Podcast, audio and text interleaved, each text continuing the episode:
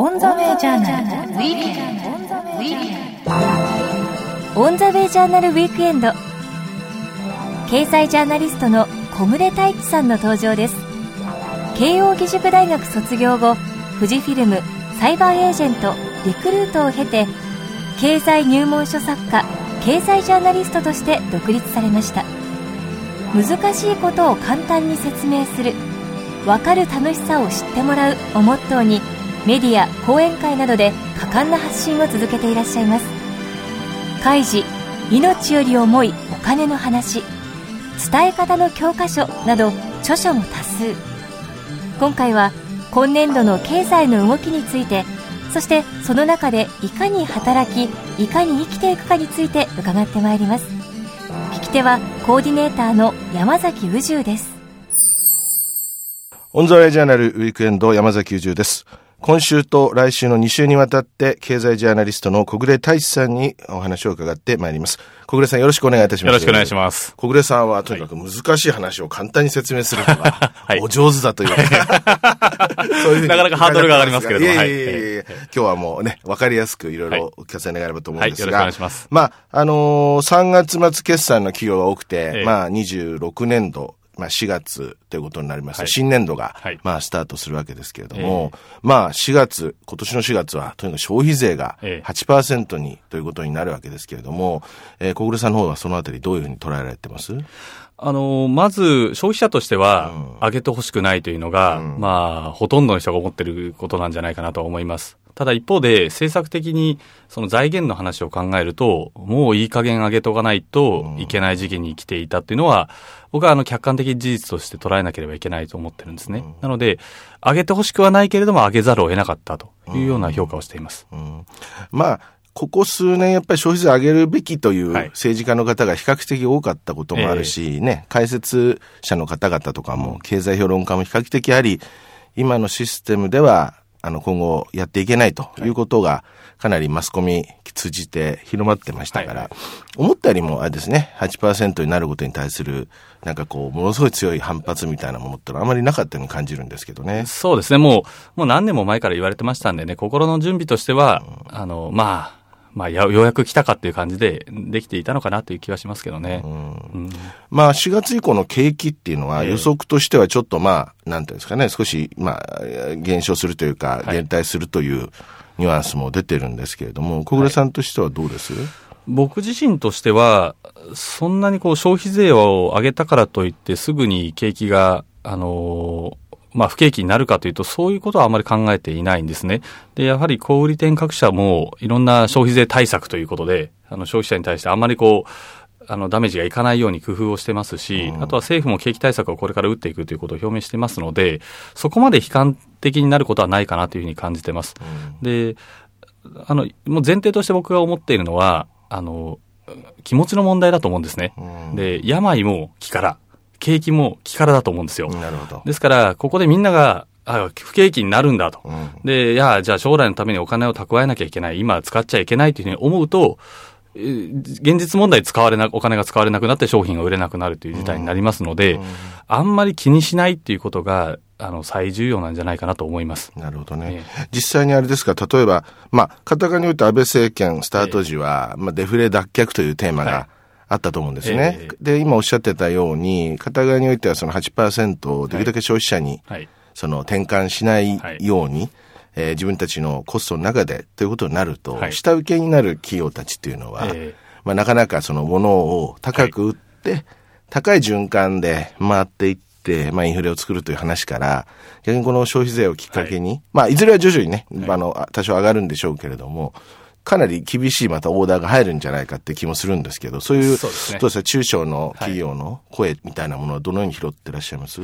あの、現物、あ、ごめんなさい。あの、現場に行ってインタビューをしているわけではないんですけれども、うん、あの、総じて考えると、まあ、やはり厳しいっていう声は聞こえてきます。うん、で、それは、あの、値上げ分を、まあ、その増税分をなんとか自分以外のところに負担させようという、うん、あの、大企業を中心にそういう傾向がありますので、そのしわ寄せが中小に来るっていうのは、現実問題として避けられないのかなという気,、ま、気がしますけれども、まあ、そこに対しても、まあ、企業、あの、政府側がそういうことをやってはいけませんよというような、まあ、声明も発表してますので、えー、極力それを、まあ、そこから逃げるような経営努力が中小企業の経営者には求められていくんじゃないかなと思います。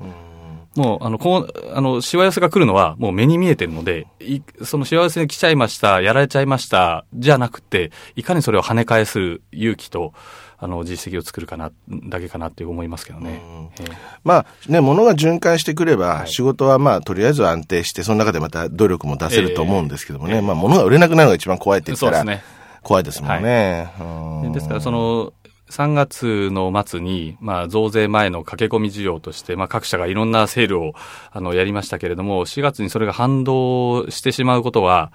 まあ、避けられないと思いますので、うん、今、ここが耐え時だと思います。うん、で、3%上がって8%になったとはいえですね、だんだんだんだんそれが普通になってきてしまえば、あの、まあ、そんなに気にせずお金を使うようになりますので、うん、まず今現時点を、で、こう、悲観しすぎないってことがやっぱり本当に大事で、そのために、あの、企業、企業も過敏に反応しないっていうことが、あの、求められるのかなというふうに思いますけどね。まあ、4月、5月、6月、まあ、3か月ぐらいの、まあ、GDP の動きというのも、多少やっぱり動きがあるでしょうけれども、はい、そうですね、あまあ、長い目で、やっぱりその追っかけてほしいと、そういうことですかね。ちなみに、その、アベノミクスの動きというのが、はい、まあ、当然、その、いろんな動きがあるわけですけど、まあ、若干 TT いや、TPP はきついですよねって話になってるし、はいはい、まあ世界情勢の中の経済っていう中で、まあ日本の、まあ貿易収支っていうものもちょっと厳しい数字が出てきてますけれども、今安倍政権が行っているアベノミクスという、まあキーワードで動いている政策を、まあ小暮さんどのように評価されてるんですか？あの、正直言って、その、まずインフレをターゲットにするっていうのが僕自身はあんまり賛成はしてないんですね。あの、中身のことを言わず、とりあえず値段を上げましょうっていうような論調に聞こえてしまうので、ですから金融政策でお金をばらまけば、物価が上がりますよねっていう結論にもなりますし、なんかそれって経済の直接的な自力は何も変わってないんじゃないかなって思うんですよ。ですから、今、安倍政権で、あとはまあその金融政策以外にも財政出動を積極的にやってますが、あれも一種のカンフル剤で、まあ栄養ドリンク飲ませるからその日一日元気になりますって言ってるのと変わらないんですよね。その人の体力なり筋力は全く変わってないのに、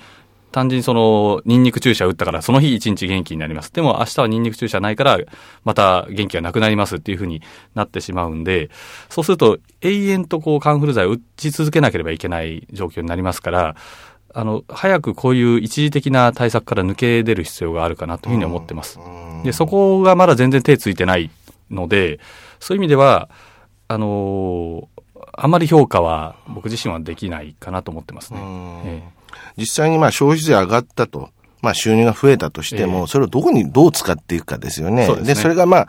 当然その福祉であったり、いろいろな対策に、失業者のね、対策であったり、はい、若い人にとかいろいろ言葉はこうあるんですけど、それがまたその末端からどうやってまた税として吸い上がっていくかっていう、その循環がね、はい、なかなか見えてこないなって気もしていて、ね、片側においては、昔のようにそのまあ建設系にお金が行くんじゃないかとかっていう不安もマスコミからはもうどんどん出てくるわけですけれども、はいえ。ー、そのあたりはどうです？あの現実問題としてはやはり古く自民党が古くからやってきたことと同じようなことをやろうとしているっていうのが今の現状ですから、あの公共事業の予算もあの増えてますし、えー、土木とか建設にお金が多く投下されていて、その他本当に育てなきゃいけない産業にお金が回ってるのかなっていうのは、ちょっとハテナマークがついてしまうというのが僕の見方です。で、そうなった時に消費税を増税して財源を増やしました。えー、ただそれがあまり社会に有効活用されないようなところに投下されてしまってますっていうのが一番の問題で、あの、増税はしなきゃいけないと僕は思ってます。あの、やっぱ財源も全然足りてないので、このままと、だと僕らの子供の世代に大きな、あの、爪痕、あの、被害をもたらしてしまうので、増税はしないといけないと思うんですが、その使い道を真剣にやっぱ考えないといけないと思いますね。今提示されている使い道だけでは甘いし、はい、ややもするとまあ8%というのが、まじ、ね、まあ当然その4月から8%が10%ももう間近に迫っていて、まあ、将来15%ぐらいまでは一気にいくんじゃないかと、はいまあ、いうふうに言われてますけれども、えー、その上がった分のね、その使い道によっては本当にこういくら増税しても足らないっていう現状になりかねないですよね。そうですね。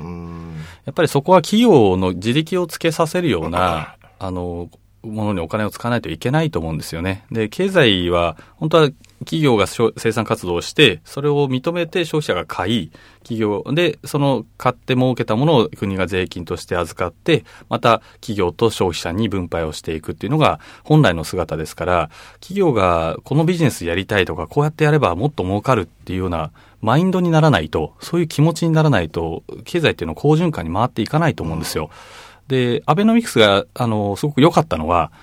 みんなの気持ちを明るくしたところだと思うんですね。なんかこう、あ、今度こそ景気が良くなるんだって思ったじゃないですか。で、それをすごく評価できるポイントだと思うんですね。で、で、なので、そういうような気持ちをつけたので、だったらじゃあ実際に企業がこういうことやりたい、こういうビジネスやりたい、こういうふうにして儲けたいと思った時に、それじゃあできますよ、どうぞっていうふうにどんどんやっていくような規制感をこれからしていかないと、あの、経済は立ち直っていかないかなと思いますね。まあ、ある意味そうですね。株価も上がり、えね、円高、円安のところでい。ろいろこう、苦しんでたものも比較的、まあ、落ち着いてきたということもありますし、やっぱオリンピック大きいですかね。大きいですね。うん、はい、そういう意味ではね、この数年間、え景気が、まあ、向上しそうなという雰囲気がやっぱりあるということが、まあ、何より大いそうですね、大きいけれども、えまあ、そこに隠れた問題っていうものがむしろ、まあ、さらに大きいということですかね。そうですね。あの、とりあえず表面的には良くな、良くなったように見えたので、あの、そこで安心しちゃってるっていう感があるんですね。で、表面的に良くなったから、まあみんななんとなく落ち着いて、安倍政権を評価して、ああ、じゃあまあこのままでいいやというふうになってるように見えたんですよ。ただ内容としてはあんまり変わってないので、今度中身をどんどんどんどん変えていくような、あの、お化粧するんじゃなくて本当の、あの、自分の本質を変えていくような、経済の本質を変えていくような取り組みをあの油断せずにやっていただきたいですね。小暮さんのの、まあ、年代というか、まあ、若い人たちの年代を、はい、まあ、どういうふうに捉えるかもありますけども、若い世代はもっともっとこう、社会の中枢においてね、はい、活躍させるためにも、いろんなことしなくちゃいけないと思うんですけど、はい、小暮さんから見てそのあたりの、なんかここにもっと若い人集めた方がいいとか、うん、こういったことを若い人にもっとやらせて、うん、うん、活動させたらいいとか、当然、世界をマーケットにするんだから、えー、もっともっとこういうところにもお金使う。例えば教育でもっと語学力にお金を使うべきじゃないかとか、はい、いろいろ多分いろいろあると思うんですけど、えー、小暮さんの視点でいくつか挙げるとすると、まずその若い人に対するやっぱり対策っていうのはどんなものがあります？そうですね。若い人、若い人の感覚で言うと、あの、あんまり中心に行きたいというふうには思ってない人が多いですし、その組織の上に立ちたいっていう人はそんなに多くないんですね。で、それよりもまあ、なんとなく、その半径3メートルぐらいの幸せがあればいいとか、まあ自分で好きなことをやりたいというふうに考えている人がすごく多いかなと思います。で、今立ち上がってるネットベンチャーに関しても、なんかまあ自分たちが好きだからこれやって、結果的にうまくいきましたっていう方が、結果的にビジネスとしても成功してるように見えるんですね。で、そういうのを邪魔しないっていうのが、あの、最大の政府の、あの、使命だと思います。なるほど、なるほど。なので、政府がこれや、やりましたとか、あれをやりましたっていうとですね、やっぱり若い人の感覚とずれるんですね。やっぱり年齢が上の人たちが考えてますから、あの、今これからあのビジネスのその中心を担っていく予備軍の卵たちとですね、感覚がやっぱずれるんですよね。卵は本当に自分で帰りますんで、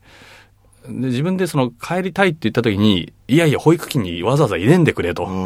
いうふうに思ってますから、もう本当にその教育であれば、もっともっと自由にあの勉強できるようにすべきですし、飛び級も認めるべきですし、人の能力を制限するっていうものを撤廃して、もう何でもいいよ、自由にやってくださいっていう、能力が上の人はもうどんどん先行ってくださいっていうような環境を作るのが一番かなと思いますね。まあ、やる気のある人の足を引っ張らない。はい。で、やる気がないわけじゃないけれども、ね、まあ、ある程度この程度でいいという人たちを煽らないと。まあ、そ、ね、まあ、そのあたりをバランスよくやるのが大事で、はい、昔の人はもっと頑張ったというふうにして、資を叩くんでもなく、そうですね。ね、逆に昔はこうだと言って、私利私欲がどうのこうのなんてことも言わないと。逆にそういう部分が結構バランスで、そのバランスに馴染むように、やっていくのが結構大事ということですかね。ねうん、やっぱりもう規制撤廃が本当何よりも重要かなと思います。うんあれですか、まあ、一時期は、若い人たちに結構こうベンチャーを作らして上場させると、まあ上場そのものを赤字でも上場できるようにしましたと。はいし、市場としてはやはり赤字の企業につく株価っていうのは、はいやっぱり知れて。いて、ええ思ったような作用はなかったわけですよね。まあ、必ずしもね、その、まあアメリカのマーケットなり、ね、巨大な中国のマーケットがいいわけではないけれども、実際日本のマーケットには馴染まなかったという雰囲気も多分あると思うんですけども、こういったまあベンチャーに対する施策であったり、そういったまあ可能性のある企業はね、自分たちで別に何もしてもらわなくたって上場するでしょうから、はいいいと思うんですけれども、ちょっと過保護になりすぎたうん市場性みたいなものも少しやっぱり修正しないとダメでしょうかね。そうですね。その、上場云々の話にしても、その、今いる起業家は必ずしも上場したいと思ってるわけではないので、あの、僕の友人でもかなりビジネスでは成功してますけど、上場は一切考えてないっていう人も何人もいるんですね。で、そこで、こう、あの、あなたたち上場しやすくなりましたよって言っても、いや、いらないしっていうふうに思われてしまうんですよ。ですから、こう、本当に自由にできるような環境さえあれば、あの、自然に生きていきますんで、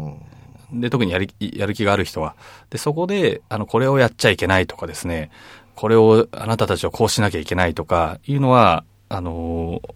そうそういうのをなくせばいいかなというふうに思います。で、これはなかなか言いづらい話でもありますが、あの、そこの一つは、重要な柱になるのは、一つは、あの、解雇規制をいかに、あの、ど双方に痛みが少ない形で緩和していくかだというふうに僕は考えてます。うん。やはり今は一切、一回正社員として雇ってしまうと、あの、実質上クビにはできない、解雇できないっていう状態が続いてますから、で、そうすると、あの、ベンチャーにや厳しいんですよね。なかなか人を雇いづらい。一回雇ってしまって業績が悪くなった時に、あの、まあ、新人情としても当然解雇しづらいですし、制度としても解雇できないとなると、じゃあ、まあ、まだ雇わず頑張るかとなって、雇わず頑張ろうとしてもやっぱり大きく飛躍はできないということになりますから、そのあたりをうまく、その必要な場所に必要な時に必要な人材が行くように、そういう回る、人材が回っていくような、あの、制度を作っていただきたいなというふうに思います。でそれは同時にセーフティーネットは当然作らなければいけないので、そこを、あの、セーフティーネットを用意した中で、あの、国が自由に経済活動を企業ができるように、あの、制度を整えていくってことが最重要課題かなというふうに思ってます。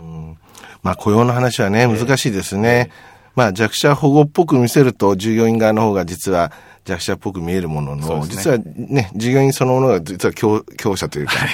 強いルールの中で守られてしまっていることで、経営者の方が弱くなっちゃうっていうのも、やはり企業の伸びない、ないしか何かあった時に立ち直れないっていう状況になってしまう大きな要因でもあるので、その辺をうまくこう、あれですよね、うん。住み分けをしながら、ルールをもう一回作っていかなくちゃいけないっていうことになりますか思いますね。まあ、あの、あれですね、例えばその、いや、非常にやっぱり心配なのはね、やっぱり若い人の雇用っていうものが、はい。やっぱ本当に心配だなと思うときに、はい。まあ、片側においてはもうこれグローバル化に迫られてる日本はもううん 10, 10年、20年じゃなくてずっと言われてるわけですけど、はいね。まあなかなかこれ、なかなかそうならないうん。理由の大きな、なんか何が問題だと思われてます？あえっと、なかなかそうならないというのは。えっと、なかなかグローバグローバルに通用する人材がなかなか育成できてない、あ排出できないという問題が、やっぱり日本の国内には結構あると思うんですけど、ええええそのあたりはどうお考えですか？あのーまあ、表面的には、英語ができないとかいろいろ言われてますけど、僕はそこは正直どうでもいいかなっていうふうに思ってるんですね。あの、気合さえあれば、英語、言葉なんて何とでもなるっていうのが僕の感覚で、そこではないと思います。で、一番のポイントは、日本が原点主義だからと思うんですね。原点主義。はい。うんあの、何もしないのが100点で、満点で、何かしてミスをするとどんどん減っていきますよと持ち点が減っていきますっていうことを、何らかのこう学校教育から全て刷り込んでると思うんですよ。で、学校教育のテストでも満点が100って決まってるじゃないですか。どんなにいい記述を書いたところで100点以上いかないですよね。あれは要するに加点方式で採点してるように見えて、実は減点方式で、あの、間違えたところを点数引いてきますっていう考え方なんですよ。であとは、あの、車の違反も、あの、減点って言うじゃないですか。はいはいはいあれ実は加点なんですよね。うなんか、スピード違反にするとマイナス1点減点って言いますけど、実は1点プラスにされてて、ここまで行くと免停に、免許停止になりますよっていうような積み上げ方式で本来は設計されているにもかかわらず、あの、最初持ち点があって、そこからどんどん減っていくように見えてるんですよね。で、だから、何十年も運転してない、あの、ペーパードライバーがゴールドじゃないですか。あれは何もしなければいい評価が得られるって最、なんか典型例だと思うんですよ。うん、で、そういうような動かない人が、あの、ノーリスクで、動いてる人がもし失敗したら、なんか社会のバッシングがあるとか、ペナルティを課すみたいな、いうような風潮が最大のデメリットだと思ってます。で、そうすると、やっぱり失敗ができないので、なんかこう見えてる、安定してるように見えてる、その従来の道をたどるっていうのが、人間としてさ、あの、合理的な判断になってしまうのは、まあ、ある意味当然なのかなと思うんですね。まずそこを変えましょうというのが僕の考えですね。まあ、生き方のね、選択肢も狭くなってきますよね。えー、やっぱりどうしてもね、できないことをいっぱい作っちゃうってことにもなるし、えー、一度失敗したらもうね、ああ、不得意っていうことにもなりかねないから、はい。ね、まあ、教育から含めてこう、どんどん変えていかないといけないし、うん、チャレンジする側を評価するようなシステムが、とか必要だなっていうことですかね。はいと思います。うん。そうすると、やっぱり日本の中にあるモラルは世界のモラルじゃなくて、はい、やっぱりもっと世界に出ていくんであれば、そういったモラルをもう少しこう日本の中に入れていかなくちゃいけないなって、そういうことですかね。えー、そうですね。やっぱり日本の中にいると、日本がね、あの、おっしゃるように、その、まあ、これがスタンダードで、これがいいんだっていうふうに思っちゃいますからね。でも世界行くと全然そんなことないわけで、いろんな考え方を持ってる人がいますから、まあ、それに触れるだけでも大きく変わると思いますけどね。ね。えー、あの日本の経済を、まあ、少しこう中長期で見たときに、はい、まあ、どんなようなな形というか、えー、になっていくのかなっていうのをお聞きしたいと思うんですけども、はい、まあ、例えば、まあ、税金が上がりましたとか、はい、まあ、労働人口が減ります、はい、高齢化社会になりますと、はい、いろいろありますよね。まあ、そういう中で、日本はどういうふうに生きていくのがいいのか。片側において農業はどうやって立て直せばいいのかとか、いろいろあると思うんですけど、まあ答えは一つじゃないでしょうね。えー、でも、こう、小出さんから見て、大体中長期日本はこうあるべきだというと、どのあたりを視点に置いて考えられます？あの、まずあるべきの前に、こうなりそうだなっていうことがあるんですが、あの、一つは、まあ当然のように、うん、あの、雇用が海外に逃げていくと思うんですね。で、まだ東南アジアの方が圧倒的に賃金が安いので、あの、大規模なメーカーは、まあ、向こうに工場を作れたり、向こうの人材を雇える能力がある企業がどんどん外に出ていくと思います。で、その、その、それと競争していかなければいけないので、まあ、日本の労働者も、は、日本の労働者は東南アジアの労働者と、まあ、対決していかなきゃいけないと。同じ土俵で勝負していかなきゃいけないというような状態になります。で、その中で、じゃあ日本がどういうふうに、あの、経済を作っていくのがいいかっていうふうに考えると、やっぱり、あの、日本人にしかできないことって、まあ、言われるんですけどね。あの、それをやりなさいっていうふうに言われるんですが、それはちょっと難しいかなと思います。あの、これ、今後日本人にしかできない仕事っていうのが、果たしてあるのか、うん、これだけ機械化が進んでいて、テクノロジーがどんどん進歩している中で、人間がその商品の生産に携わるものっていうのはどんどんどんどん狭くなってきますんで、変な話、半導体であれば、かつて日本が作っていたものが、韓国に、まあ、この前もちょっと事件がありましたけれども、技術が移転して、全く韓国で同じものが作れるようになってしまったわけですね。で、それと同じようなことが今後も起こっていきますので、その技術でカバーできない人間しかできないものをいかに人間がやっていくか、その中で日本人としてどう生きていくかを考えなければいけないので、あの、そういうような働き方、まあ、あの仕事のビジネス、あ、ごめんなさい、経済のなり方になっていくかなと思います。で、その中ではもう何をしたらいいかっていう答えは当然なくて、で、自分の3メートル、半径3メートルぐらいのところで必要だと思うものを一生懸命考えていくっていうのが、あの、日本人のこれからの姿になっていくのかなと思います。なんかこう大企業に勤めて、誰かがこれはやりなさいって言ったから、それをやるということではなく、なんか、これが自分で必要だと思うから、この商品作ろうとかですね。あの、そういうような時代になっていくんじゃないのかなと思いますね。だからあんまり、こうね、世の中こうイノベーションをもっと起こしてとかいろいろ言うけども、ええ、実はそうじゃないんだと。そうじゃないと思いますね。あの、マルクス経済学的に言うと、どんどん資本が集中して、最後は大企業になるんだっていう結論でしたけれども、あの、今は大企業にならなくても、あの、いろんな技術を使って一人で、あの、工場的なその役割を果たすこともできますから、あの、どっかの企業に属、あの、属して、そこで大きな組織として動くではなくて、あの、個人として動いていくっていうような、あの、経済になっていくのかなと思いますけどね。あとはあれですね、こう、自分の周りで一番新しい技術を追いつつも、はい、PR をして、こう、海外からもっともっと、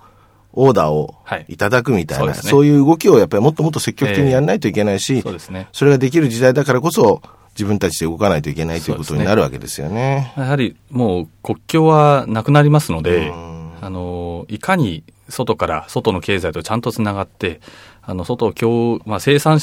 工場として今東南アジアとかを捉えていますけれども、それがやがて市場になっていって、やがてライバルになっていって、やがてお客さんになっていく、えー、わけですから、そこを見据えた、あの、経済運営っていうのをしなきゃいけないかなと思いますね。なるほどね。えー、とにかくこう、半径なり3メートル以内は負けないというような、はい、そうですね。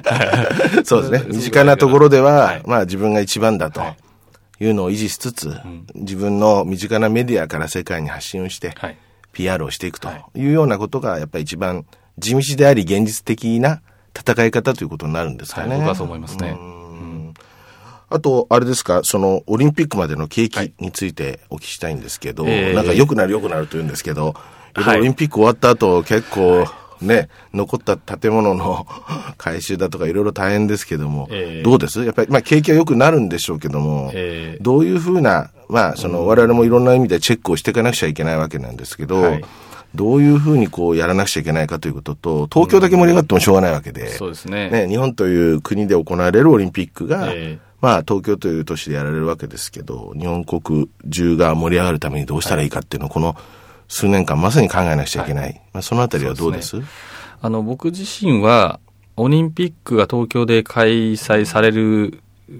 さされて、そこに、まあ、いろんなコストが支払われますよね。あの、建設がされたり、うん、で、そこに、まあ、こあの、税金も使われますし、あとは外国人観光者が来て、そこにお金を使って、東京の経済が潤うというふうに一般的には言われてますけれども、僕はそうは思ってないんですね、実は。あの、オリンピックで景気が良くなると思ってはいるんですけど、それは気持ちの部分で、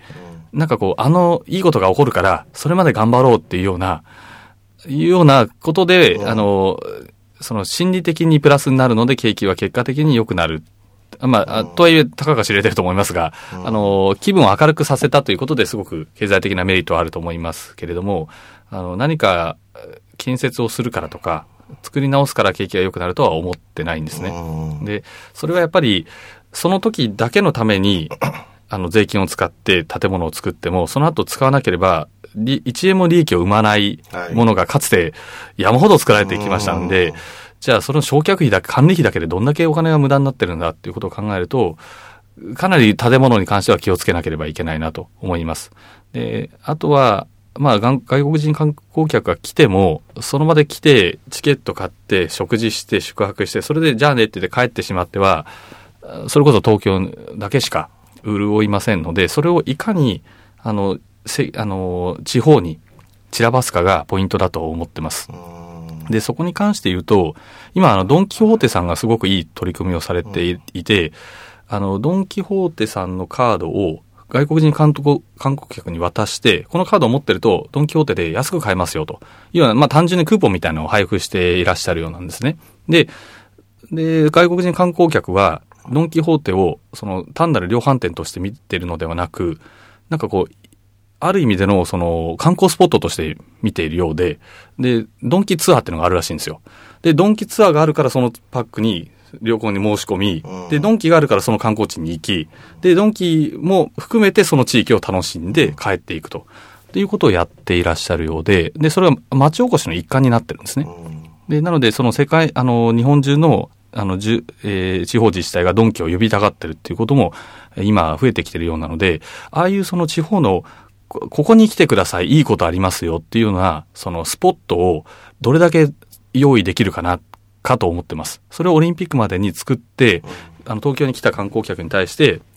もちろん京都に行きましょうと。もちろん、あの、福島に行きましょう。震災、えー、日本で起きたことを学んでください、知ってくださいっていうことは大事ですけれども、何もなさそうな、まあ僕千葉出身なんですけど、うん、あの、千葉に来ましょうって言えないんですよね、今はね。言えないんですけど、それを言っいうためのそのスポットを作って、そこにお金を落ち落としてもらうような、で、その周りの地域が活性化するような取り組みを今から仕込んでおかないといけないかなと思いますね。なるほど。だからまあ、東京の周りにあるいろんな、はい。まあ、周りだけじゃないですね。ええ。日本国中の自治体がどうやって外国人客を呼ぶかを逆に考えないと、ね。東京だけのええ。会になっちゃいますよ。と、そういうことですかそうですね。それは、あの、建物に、あの、頼っちゃいけませんよっていうのが、一つ大きな、なるほどあのポイントだと思います。うん。しかし、あれですね、まあ、景気は上向いてくるし、はい。身近なところにこう、アイデアをどんどん出して、あまりこう、やれないことを長期的にこう目指すんじゃなくて、ええやれることをコンパクトに一個一個達成感を持ってやっていくっていうのは、これあたりが多分この数年重要だということになるんですかね。しかし、小暮さんのお話は大変わかりやすいですね。あありがとうございますえー全くこう、あれですね、言葉が止まらず、ススッと出るんで、お聞きしててわかりやすくて大変良かったです。また来週もよろしくお願いします。よろしくお願いします。オンザウェイジャーナルウィークエンド、お話は小暮太一さんでした。どうもありがとうございました。ありがとうございました。オンザウェイジャーナルウィークエンド。オンザウェイジャーナルウェイジャーナルウィークエンド経済ジャーナリストの小暮太一さんのお話をお届けいたしました。オンザウェイジャーナルではホームページも展開中です。